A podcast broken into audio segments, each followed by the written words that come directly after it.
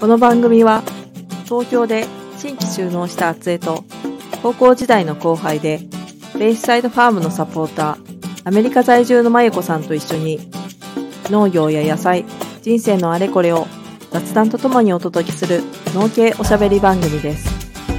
ちなみに私の本名は厚江ですが番組では高校時代からのあだ名のあとえちゃんと呼ばれています。おはようございます。はい、おはようございます。お元気ですか？元気です。なんかちょっと底冷えしてきたよ。え、じゃあ雪降るね。そうそうそう、明日、雪っていうか、大雪予報が出てるんだけど、なんかその幅が広くてさ、1センチっていう予想、うん、この降水確率、ヤフーさんは0センチ。とか1センチとかって言ってる説もあれば、なんかニュースでは10センチとかっていう説もあったり、ちらっと見て、多摩西部、どっちなんですかっていうので、そわそわしてるよね。あ、そうなんだ。え、でも積もる感じっぽいんだ。まあ、積雪ゼロって言っちゃってるとこ、ヤフーはそうなんだろうけど、なんか、どう？まなんか3対1とかになるの？降る、降る3、降らない1みたいな。あ、降らないじゃない、積もらない1。まあ、ゼロではないよね。で、やっぱ怖いのはさ、積もった後、アイスバーンになっちゃったりさ、こう火曜日、うんうん。どんだけ溶ける速度が速いか、そわそわしちゃう。うんうんうん。あ、そうだね。うん。なんか、まあ、天気ばっかりはね、どうにもならないからね。うんうんうん。そうだよね。かといって、なんかさ、よく雪降ると塩まくけどさ、塩まくわけにいかないもんね。畑はダメだね。ねダメだね。そうそうそう。塩害、塩害発生させてなんだっけ、カルタゴってよく言われる、あれだよね。うんあの、そうそうそう歴史に学ぶと、そんなことしちゃいけないっていう。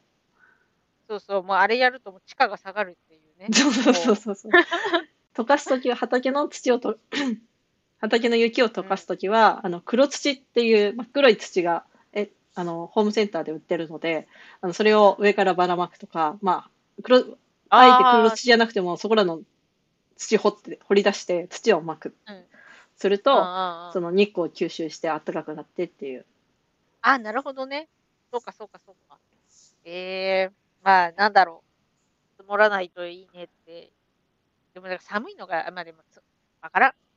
なんかつ 積も、積もらないといいねって言うけど、でも、そうすると暖冬になっちゃうから良くないんだろうなと思って、いや、でも、でも、積もったら危ないしなとか。いや、私でもちょっと思ってたよ。そのさ、私がさ、うんもうすぐ行くじゃん、そっちうんに。うんうんで、。その時になんかもう、大雪とか降っちゃったらどうしようってちょっと思ってるよね。こう、時期が時期だけにさ、なんか季節外れのに雪降る時って大体大雪じゃん。うんうん。だなんか、2月の後半とか雪降ってたことあるじゃん。うんうん大雪になってたりとか大丈夫かな？ちょっと思ってたりはするけど、まあとりあえず明日、今日、うん。あ、で、あロサンゼルスも今夜大雨だから。おお。そうそう、洪水が、洪水になっちゃいそうなくらい雨が降るらしいから。そうそうそうそう。まあ、お互いに気をつけましょう。うん。いや、なんかもう、だから心がすさんでたからさ、なんか、その、いろいろあって、お医者さんの請求書ああ、うんうで。んそ。うそう。だから、雨降るって聞いたときに、なんか、ただ雨降るだけでつまんないから、嵐にでもなってしまえって言ったんだよね。そしたら、そしたら本当に 恐ろしいわそ。したら、そしたらそうそう、姉さんが、いや、どう本当に嵐だよって言ってて、そうそうそう。言霊だねいやいや、うん、だからもうなんか、そうそうそうそう、まあ、嫌だね、災害はね。そうそう。うん。まあ、いいよいいよいいよ。あの、あといちゃんが気をつければ、こっちの大雨なんて大したことないんだから。いやいやいや。ほいでほいで、今日は何の話をそれで、しましょうか？と、この間の、その、なんだっけ、富澤ファームさんの畑のオープンキャンパスうんうんうんの規格外野菜のところで、さあ、舞子さんとその規格外野菜の話をちょこっとして、だね。ちょっとうんうん不完全燃焼というか、もうちょっとこう説明した方がいいのかなと思って、で、うんうん寒いので炎上するかもしれないし、あったあったまるって感じで、暖を取る。暖を取るって。そうそうそう。全然燃えない、燃えない。でも、かった。その規格外とオーガニックの話をすると、もう本当取り扱い注意なところななんだと思うのよ。だから私が今知ってるっていうことも、遠い未来の自分とかこう、人から見たら、全然、こう、ダメな思想というか、考えうん。かもしれないっていう前提で、でも今私はこれを信じてるっていうところで、まあ、なんとも言えないところなんだけど、なんかこれが正解っていうわけでもないけど、なんだろうね、事実の共有っていうところをベースにして、事実を持って、農家、まあは農家の端くれも、まあ、素敵ですけど、が今感じているところ、思ってるところを知ってもらえたらなというところで、はい。はい。はい。で、えっと、ま舞子さんがさ、まず、規格外野菜っていうところの話で、規格外野菜はそもそもフードロスじゃないっていうところを知ってほしい。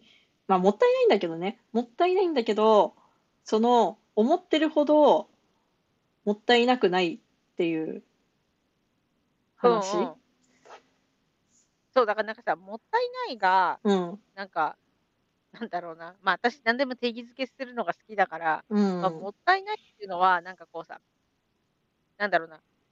もったいないにも範囲があるでしょ？うんうん。こうさ、全部のこと言ったら、もう全部がもったいなくなっちゃうわけよ。もうなんか、うんうん。ちょっとでも使えると思ったら、もうそれを使わなかったらもったいないになるじゃん。うんうんだ。けど、なんかそのさ、もともと、何、頭数に入ってないものだったら、もったいないとかっていう話にはならないのかなとも思ってて、うんうん。でも、、その、規格外の話を、ちょっと、何まあ、見るとさ、うん。規。格外野菜が出るのはもう、なんていうの織り込み済みだから、そうそうっていうのも聞いてて、うんうん。だから、それは、なんていうのできるもの？しょしうん。ょうがないものとか、だから、なんか、そのかな、規格外ビジネス的なやつとかも、なんか、どう、え、まあ、分からん。なんか、どうなのかなっていう、なんか、あまりにも知らなすぎて、うんうん。そうそうそう、だから疑問に思ってることが本当に疑問なのか、それとも偏見なのか、ちょっとわかんない状態ああ、そういうのある。るよね。わかる。うんっ。ていうところで、まあ、大前提として別に観光栽培でも有機栽培でも規格外野菜は出るっていうところでこの間舞子さんがネットで見たっていう有機野菜の規格外が出てっていうところで別に観光栽培でもその例えばうん。一番こう規格外野菜で思い浮かべるのが人参股が割れた人参とか大根？根菜類まっすぐ一本。そう、セクシーなやつとか、あれは、別に観光栽培でも有機栽培でもそれは起きる。なんで起きるかっていうと、畑の中に石とか、こう残砂っていう前の作物の残りとか、なんか木の破片でも何でも残ってたりすると、そこに当たると、生育の途中でそこから割割れるっていううんうん。ものだから、その農法の違いによってできるできないはなくて、ちゃんとそのゴミ、ゴミっていうか、その畑の中に人参がとか大根が育つ深さまで丁寧、なんかゴミがない状態であれば、うんそういうのは減らせるよねっていう。ところうんうんうんうんまあ確かにそうだよね。なんか普通に、何、街路樹とか見てもさ、うん。あの、街路樹じゃなくて、まあ街路樹とかでもさ、ガードレールとかに当たったら、この部分、むにゅって。むにゅって、そうそう、なるからね。だからね、どうしたっても、だからその、それとオーガニックは別の話だよね。そう。そう育て。下準備の話だからね。下準備っていうか、土の、そう、物理的な話なので、うんうんその、そこに化成肥料とか農薬とかっていうのはまた別の問題で。で、そうそうそもそも、あれ、ごめん、うんあの、ちょっと待ってね、うん。あの、ちょっと整理整理。そもそも、うん、有機っていうのは、うん、こうここで今、ほら、有機でも観光栽培でもって話してたじゃん。そうすると、観光栽培っていうのは、まあ、のの何農薬も使うよっていうそうそうそうのやり。方で、うん、有機っていうのは何、農薬を使わないよっていう話？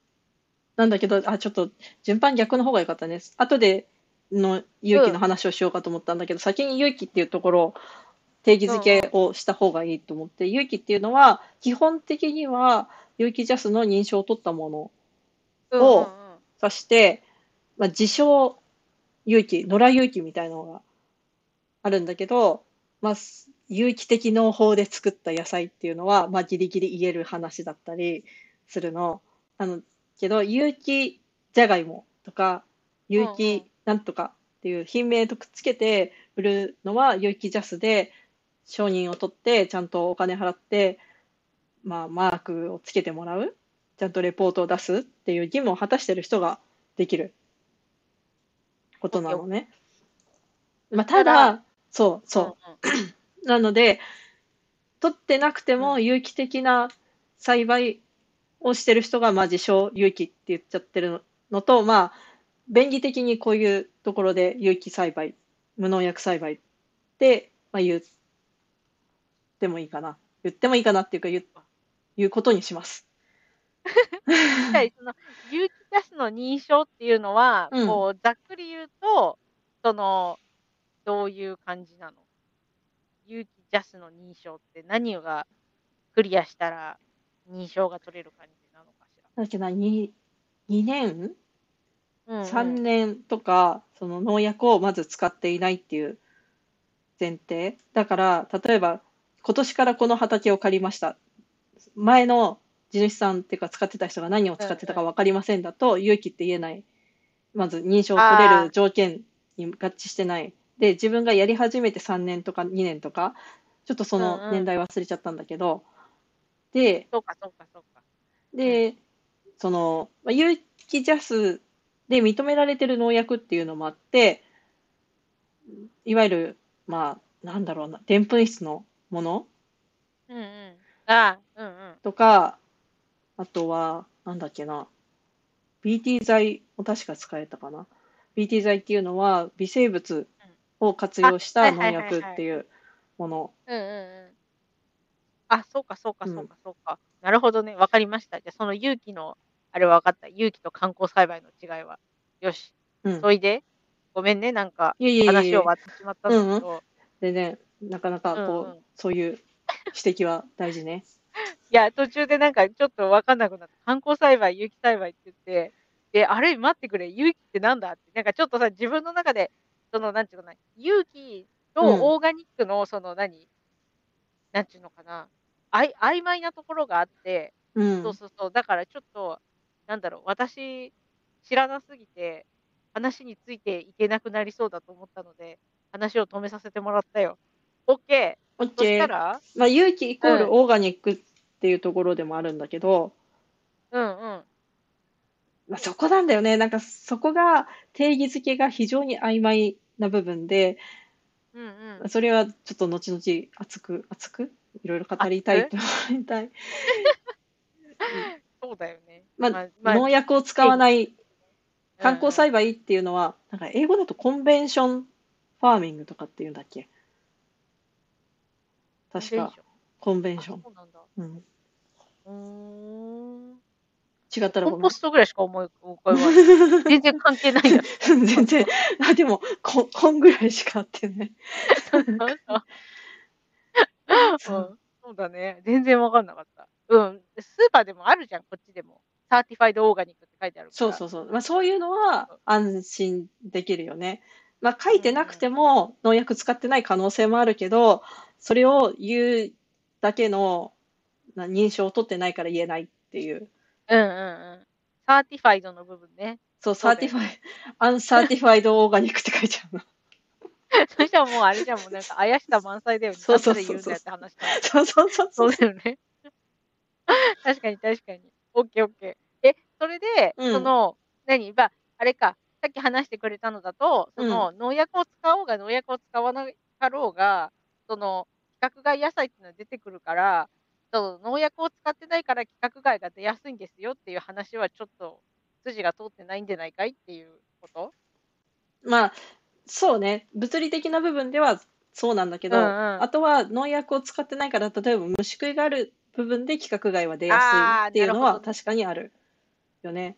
とか、あと病気、生理障害って言って、例えば色が変わっちゃうとか、形がいびつになっちゃうとかっていうのは、例えばその病害虫を防除、守っ、あの、防除っていうのは、防いでいれば、うんうんうんうんそうん。なるほの、どね。おかしくならなかったものをまあ、自然に任せたがゆえに、色がおかしくなっちゃうとかっていうのは、まあ、うんうんうん。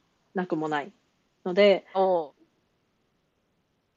まあ、そうだね。まあ、比較的多いといえば多いくはなるから、あれ、なん、オーガニックの方が生産量が同じ面積でやっても下がってしまうっていうデメリットが挙げられる。虫食いはね、そうね。確かにね。でも、あんまなんか、そうか。なんかさ、形が悪いのは、うん。食べても害がないだろうな、みたいなのはあるけど、うん。虫が食ってるやつは、うん。たまに、あ、虫の食べかけかって思っちゃう時はある。だから、うん。うん。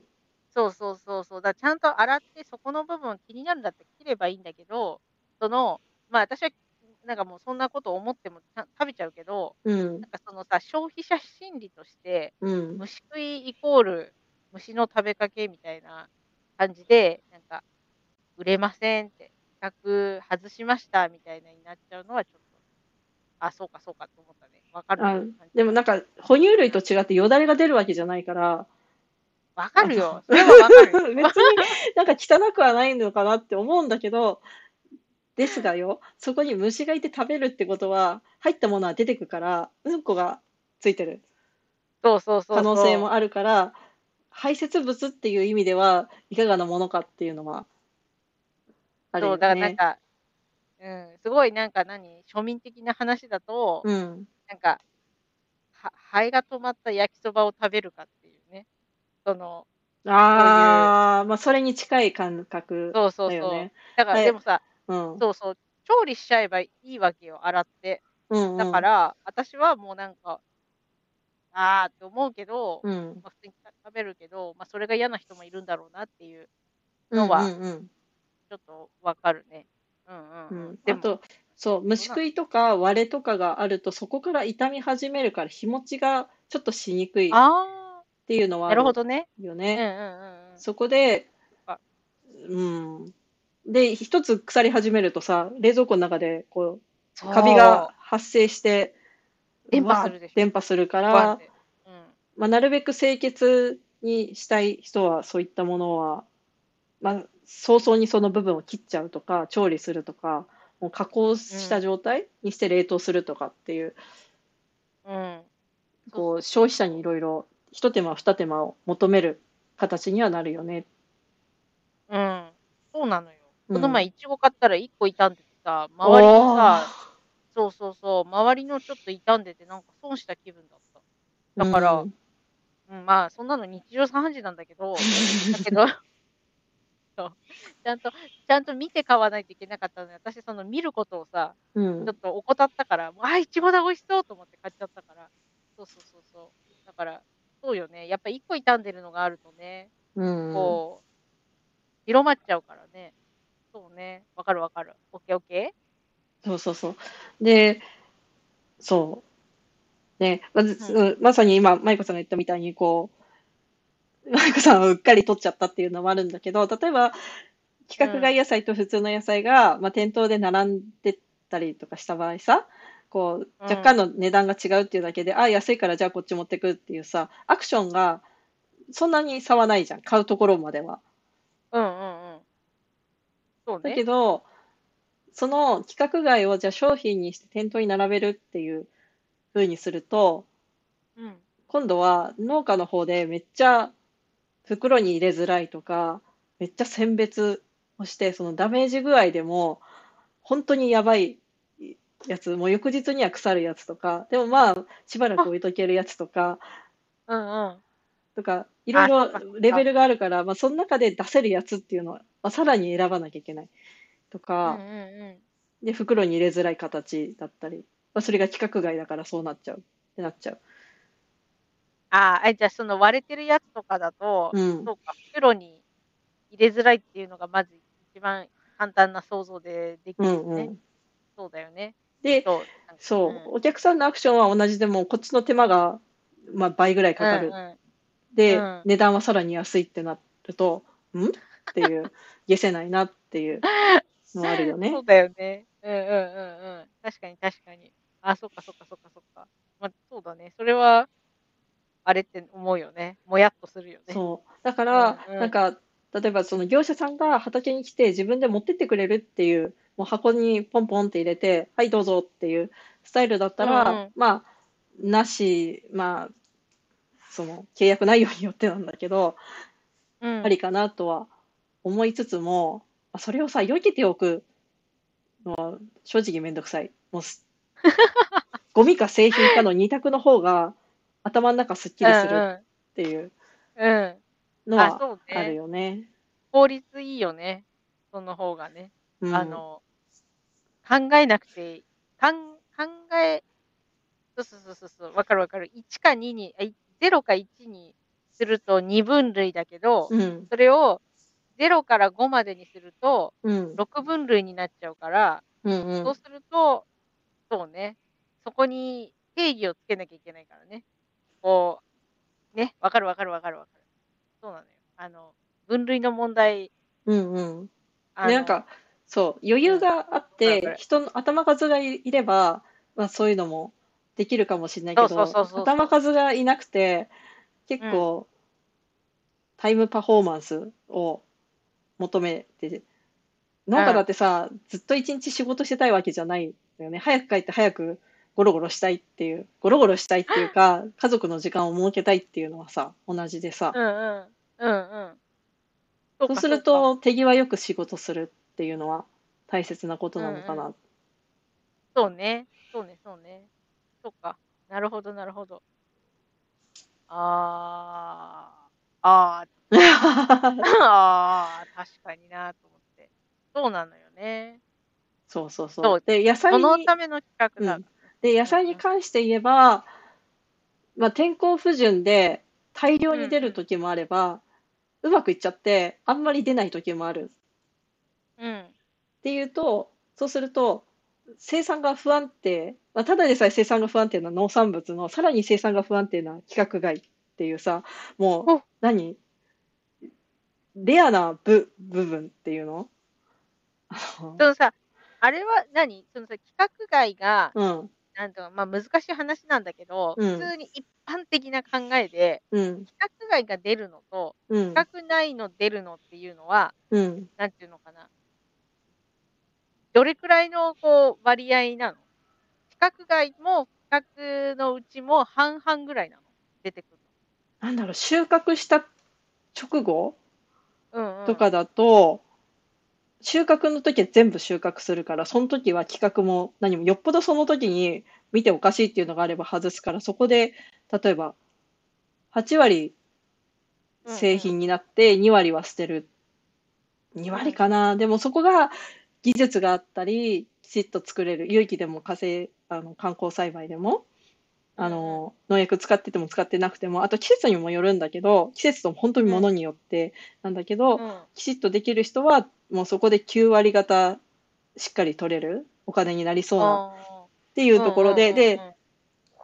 洗うとか作業場に持って帰ってきて、で、きちっと洗って、泥を落としたら結構虫食いが分かりましたっていうのが結構あ。るのね。うんうんうんで、うん。そこでさらなる選別で、どんぐらいだろうね。また1、2割とか減ったり、だまたそこうんで、うん。有機栽培でも観光栽培でもちゃんとできてる人、いい状態で植物野菜を育てられてる人は、捨てる部分がうんうん。少ない。おおおおおお。そうかって。なって、で、さらにその規格っていうのも、市場とかに出す人だったら、その規格っていう何センチで何グラムで、で、こういう形でっていう決まりが厳しくあるんだけうんど、うん。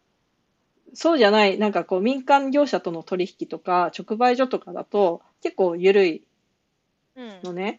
この。例えばそれこそま股が割れてんのはあんまり歓迎されないんだけど、ちょっとう傷、ーん。ほんとに微々たるい傷うん。うんうん。だったら、ま、この業者さんには売れるとか、例えばあの、デパートにうん。行くああ、業者さ。んに規格外ですって言って、もう明日腐りそうな野菜うんをうん。持ち込んだらさ、さすがにそれはデパートさんも困っちゃう。うんうんうんうん。けど、ま、ちょっとちょっと形がっていう程度うん。あ、そう。でやればいけんじゃないか。かなって思うんだけど、股が割れてるのは、うん傷がついてなかったら、傷み方は規格内の野菜と同じくらい？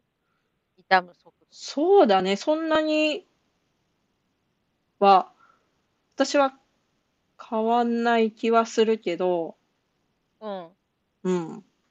股割れてる方が、餅が少ないとかっていうことはない？まあ、か保存次第よね。新聞紙にくるんで冷蔵庫に入れてうんうん。とかなるほど、ね。やれば、そうか、そうか。じゃあ、その、規格外の中で傷がついてたりとか、虫食いが激しいのは痛みが早いのね。そうだね。そうね。なるほど、なるほど。で虫がいるかもしれないとかってなると、まあ洗って出すからあんまりそういう虫がいることはないけど、洗わない野菜とかって結構ある。ネギとか洗わない。あれあれ。うんうんうん。そうだよね。うん。ああ、そっかそっか。そうなると、まあ、できてても、最終的に、その企画の中に入るのは、うん。まあ、7割、8割ぐらいになる。かなちょっととできいてる人で。そう、市場出荷をしていないので、なんともうん。言えない。私、そう、その取引先にもよるっていうところもあるよね。あの、うんうんうん私みたいに、こう、市場とか JA 出荷とかじゃなくて、全部民間の、なんていうの？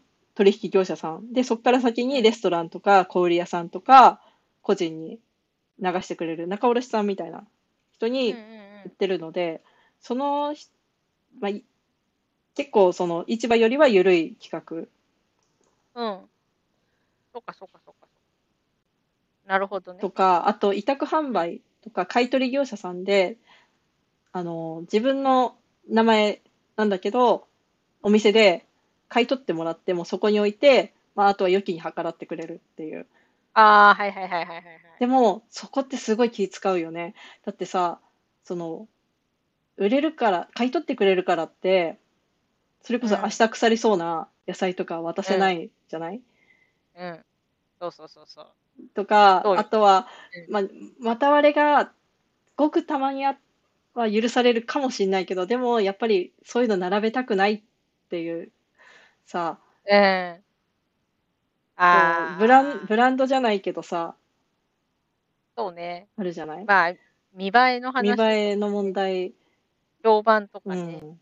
あるよね。ああ、そうかそうか。まあそうか。企画、あ、でもその企画は、うん。誰が決め、あ、企画はその、人によって違うの？人っていうか、取引先によって違うのか？あの、その、例えば、だから JA だったらこの企画、あの、ああ、まあ例えばそのシズラだったらこの企画みたいな、そういう感じなの？そうだね。一度、そういう市場以外のところは、その何グラム入りっていうのとかも、うん。その、その先のお客さんによって変わってくるから、まあ、例えば大い。きい袋にまとめて入れるっていうタイプもあれば、うん。あと大きさ。株は葉っぱ付きなのか、葉っぱを切った状態なのかとか。はいはいはいはい。で、だって、葉っぱ付きの場合、葉っぱまで綺麗に、ね、そこそこ綺麗な状態うん。じゃないと、ちょっと売りづらい。けど、葉っぱ、あの、株の玉の部分。だけだったら葉っぱがボロボロでもそうだね。切っちゃうし、っていうのであ。あ、あ何これ、奥が深すぎる？なんか、企画外って、なんか企画っていうのがもうなんかさ、なんていうのかな？こなんかあ、ISO ってあるじゃん。そうそうそうそうそうそう。決まってるんだと思って、そうそう、あ、そういう、そういうわけじゃないのね。あ、うんなるほどね。すいません。なんか本当いやいやいやになんか全然何も知らん。私うんうんもその市場に出す企画とかについては全然わからないので、あの、うんうんうん。そうか、研修先とか、こうネットとかで、と言われているっていうレベルでしかん。お話ができないのが非常に心苦しいのですが、っていうところで。そうですね。うんそうですか。うんうんうん。オッケーオッケー。ほいでほいで、企画、企画外野菜。え、じゃあ私が見たのはね、あれは、あれなのあ、そうか。企画外のものを買ってよっていうやつだから、規格外のものをうん。売ろうとしてるの。そう。だから大体こういうのって大学生とかが落ち、陥るっていうと失礼な話なんだけど、うんうん。あまりさ、その畑に行ったことがない人が、まず畑に遠農とかに来ます。こう、農業楽しいってなって、えでも、こんなに捨てられるんですか？まだ食べられるじゃないですか。どういうことですかっていう衝撃を受けるからの、これはビジネス、これをもっと流通させたいとか、あの捨てられる野菜がかわいそうってなっちゃう。ウィンウィンですってなるやつ、そうそうそうそうそう農家さんもお金が儲かるし、みたいな。そあう。で、そこにあ、、そうね。あの、人件費っていう概念がすっぽり抜けちゃったりとか、そのお手間、お手間。お手間代がすっぽり抜けちゃうっていうのが結構あったりしちゃうのそうだよね。ね。そうそう、なんか、あれ、あれみたいになっちゃってるもんね。なんていうのかな。あの、リサイクルショップみたいな感じになっちゃってるじゃん。こうさ、うん、なんていうの。ここに、うん、なんていうの、物があります。うん、じゃあ、それをもう、かあの、使われなくなりました。じゃあ、それをそのまま売ってしまいましょうっていう感じじゃん。うん。だけど、あついちゃんの話を聞いてると、うんその物がありますに行くまでの手間っていうのは考えられてないから、うんうんうんだから結局、その、なんていうのかな、気安く始められるビジネスみたいな感じになっちゃうんだよね。こう、物がさ、うんなんていうのかな、循環していくじゃん。うんうんそこの中の、こう、ステップが、だから見落とされがちなステップがさ、うん。入ってないんだよね、その中にね。うんだからそうそう、でも、そう、で大学生の熱意はわかるけどね、この、なんだろう、まあ誰でもそうよ。あの、なんか新しいことを考え、なんか新しく入ってきた人が、なんかうん革命を起こそうとするじゃんうん。だけど、なんか、革命を起こす前に一度全体を見てから、そうそうそうそうの話はしそうでも数々の猛者が現れては消えてったっていうのをこういろいろたった6年だけどうんうん。見てきてて栄枯盛衰を そうそうそう。すごいなんかうんあるある。なんかそう大学生とか多分そうだし、今のこの私ぐらいの年もそうだし、私ももちろんそうだけど、うんなんかどっかで一回ちょっと考えなきゃいけない時はあるよね。これが一般的になってないのには、どっかに理由があるはずだっていうのをさ、考えなきゃいけないよね。そううんうん。だからそれで大体陥ってしまうのがなんか政府の利権とか JA の利権みたいななこう。陰謀論じゃい。ないけど誰かが得をするためになんか農家が困ってるみたいな 誰かが得をするためにそう農家が困ってる。まあねちょうど、うんちょうどさ、ちょっと話がずれちゃうんだけどさ、ちょっと数日前のさ、とある政党がさ、あの、また、なんだっけ、国民全員で農業やったらいいじゃないですか。で、それがすごい理想の、なんか理想あだと思いませんか？みたいなのを 書いた途端にみんなで、ポルポト？ってあ、言って、ね。すごい、なんか、まさにその時代に生まれてるからさ、なんか名前は聞いたことあるけど、改めてちょっとそれ聞いてから調べたら、すごい、どえらいことが起きてたんだねっていうのが。あれだっけ、クメール・ルージュの。そうそうそうそうそう、よく出てくるね。そうだよね。いや、すごないんか、最近、なんか、最近っていうか、ちょっと前にうん。見たんだよ。あ、あれあれ、あの、あの、そうそう、政治の話で。うん。あの、何？日本の政府がうん。大学へのうおん。金をカットします。うん。話の時に、うん。その政府が、でそのその時にポル・ポトの話が出てきたんだよ。その全部頭のいい人をうん。ね、排除するっていう動き。そうそう、でもだからそうそう、だからその、そうなのよ。そのさ、人の職業はあんま勝手に決めてほしくないよね。そうそうそうどそう生きるかはね。うん。そうでも、わかるよ、その理想は。うん。その、なんていうの、共産主義の理想もわかるし、うん。うん。理想としては。うん。うん。だけどね、それを押し付けちゃダメなんだよね。うん。そう。そうね、まあそうやいうらかしち ゃうよそうね。やっぱ考えると、そういうふうに、ついついね、理想、なんか私が考えた最最強の国家みたいなのを、とかうん。農業政策っていうのが出てきちゃうんだけど、まあ、本当、栄枯盛衰っていうか、その、ふ規格外野菜ビジネスは、その、流通を自分で持てるんだったらやった方がいいとは思う。例えば、キッチンカーを持ってるとか、もうすぐ、うんうん。欲しいです、買いますって、もう製品にしてお客さんに出せますってす、そうすれば、もうめちゃくちゃ活用できるから、ロスもないし、農家もそうだね。結構対応しやすいと思うんだけど、なんかそれを袋詰めして、なんか委託販売でネットで売りませんかっていうのは、それ、大和さんとか負担増えないみたいな話になっちゃったりさ、こうあ流通はそって誰が持ってくるの？あ誰が運ぶの？ってなって。っうんうんうんうん。てなるので、ね結構ね、んそれは、この物流問題が起きてるさなか、もう出てこないとは思うんだけど、これで出てきたら、本当何も考えてないんだなっていうさ。言うね。